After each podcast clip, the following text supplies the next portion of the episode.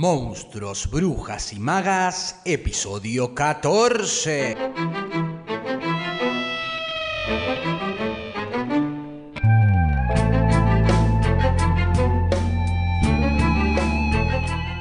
Vamos a hablar de cómo surgen las malas. Un poco que nos hemos ido introduciendo en, esto y hoy vamos a avanzar un poco más en, en su génesis. En el episodio de ayer conversamos sobre la relación con el teatro de Camila Sosa Villada y también conversamos sobre su obra, Carnes Tolendas. Pero Las Malas surge inicialmente a partir de, un monólogo, de un monólogo teatral que ella escribe, una primera obra que, que escribe y en la cual actúa, que se, llama, se llamaba El cabaret de la difunta Correa. Es ahí, en esta obra, donde aparece por primera vez el personaje de la tía Encarna. Y a partir de ese monólogo, en donde ella toma como disparador simbólico el relato folclórico de la difunta Correa, ¿no? esta especie de, personaje muy singular, ¿no? Yo me acuerdo cuando iba a, San Juan, íbamos a San Juan en, una Renoleta, primero en una Renoleta y después en un eh, Renault 12. Eh, eran de la familia Reno, acá la, familia. Íbamos atravesando todo ese, mm, ¿no? ese, ese espacio árido, ese espacio seco, vacío, como ese desierto. Y me acuerdo siempre que próximos a llegar a San Juan, porque mi viejo era de ahí, es de ahí, a ver a la familia, íbamos todos los fines de año, en la renoleta está sin aire acondicionado, imagínense, no, no, no transpirando bulucas, pero lo, tolerábamos con estoicismo de, aventura, creo yo. Un sol radiante. Y me acuerdo la primera vez que me contaron la historia esta de la difunta Correa, ¿no? Está perdida en esta especie de desierto y le encuentran con su hijo, con su hijo amamantando, ¿no? O sea, ella se muere en el medio de este desierto y su hijo mantiene la vida, aún ella, bueno, del otro lado, del más allá. Y que es un personaje con mucha carga simbólica, un personaje muy, arraigado en el folclore eh, nacional, digamos, ¿no? Esta cosa de la vida que continúa. Bueno, ella toma esto de este, este, este mito folclórico de, de la difunta Correa para crear un cruce con el relato de esta travesti, la tía Encarna, que es la personificación de aquellas travestis que toman el cuidado de las travestis más jóvenes. Recordemos que la tía Encarna tiene como 178 años. Entonces, ella encarna este, este rol de cuidado de las travestis más jóvenes que llegan a las grandes ciudades provenientes muchas veces de pueblitos del interior, escapando a veces de, de familias opresoras, de sociedades que castigan y a veces asesinan a cualquier diversidad a la norma.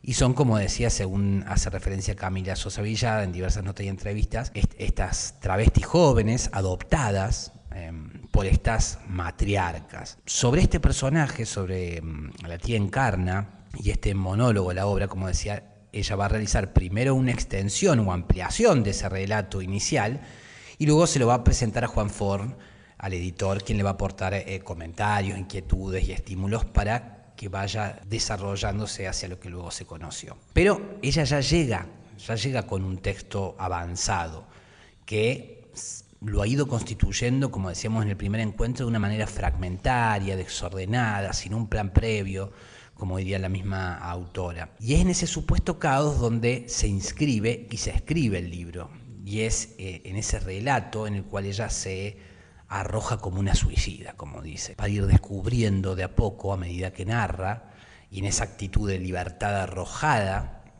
del cual conociendo aún las normas gramaticales de la buena escritura, prefiere sin embargo dejarse llevar por la potencia de la imaginación, de la poesía que se halla en el lenguaje. En ese aparente caos que la autora reivindica, la mala escritura, la mala escritura, ya hemos visto cuando hablábamos de art, lo traigo siempre a colación, tanto Roberto Art como Manuel Puig, que eran muy criticados por este eh, eh, mal escribir, ¿no? Ella reivindica la mala escritura o la escritura fuera del canon también, o de las normas estéticas hegemónicas, y se quita de encima lo que hay de inmaculado y sagrado en el lenguaje para destruirlo, reconstruirlo y apropiarse del mismo de ese mismo lenguaje, porque en esa apropiación del lenguaje está también la posibilidad del empoderamiento de la identidad travesti trans. Les recuerdo este fragmento del libro al que siempre vuelvo, en donde dice, todo puede ser tan hermoso, todo puede ser tan fértil, tan imprevisible, cuesta creer que sea obra de un Dios. El lenguaje es mío, es mi derecho, me corresponde una parte de él, vino a mí, yo no lo busqué, por lo tanto es mío. Me lo heredó mi madre, lo despilfarró mi padre. Voy a destruirlo, enfermarlo, a confundirlo, a incomodarlo, voy a despedazarlo y hacerlo rehacer tantas veces como sean necesarias. Un renacimiento por cada cosa bien hecha en este mundo. Mm, no, ya había, ya había dado cuenta un poco de este, de este fragmento, pero me resulta sumamente bello. Este, este lenguaje que se crea y plantea en la novela crea a la vez una verdad otra, más allá de la verdad. Por eso cuando la autora se le pregunta si tal o cual personaje existió, ¿no? que aparece como esta duda de, preguntarle al autor o a la autora si realmente vivió lo que vivió, si no vivió, si cómo construyó, cómo un autor o una autora construye lo que produce, si se vale de sus propias experiencias o, las crea, las imagina.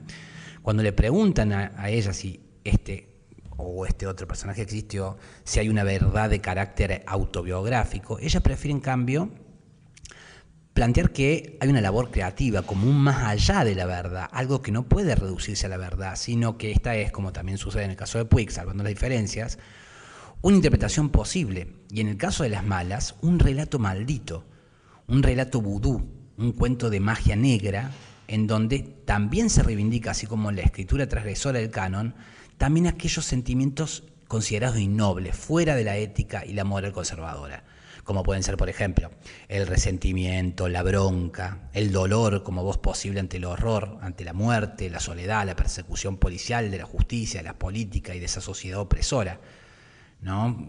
Como esta cosa de que aparece que eh, debería responderse con buenas formas, ¿no? esta, esta cosa de la manifestación pibas que, van a, las plazas y las señoras bien les dicen, pero ensuciaron la plaza y este aparece, este señora nos están matando. O sea, no es posible responder con las buenas formas que la sociedad burguesa, hipócrita y asesina de la diversidad ataca.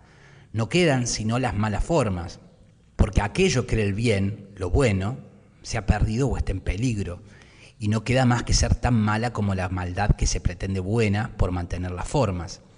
Estar mala maldita de dolor, resentida de tanta muerte, y a la vez hacer que esa bronca cree belleza, cree poesía. Y de eso hay mucho en las malas, sin que por ello se atenga o se limite a la organización formal de cómo es la poesía o de cómo debería ser o escribirse la poesía. Se hace en sí misma.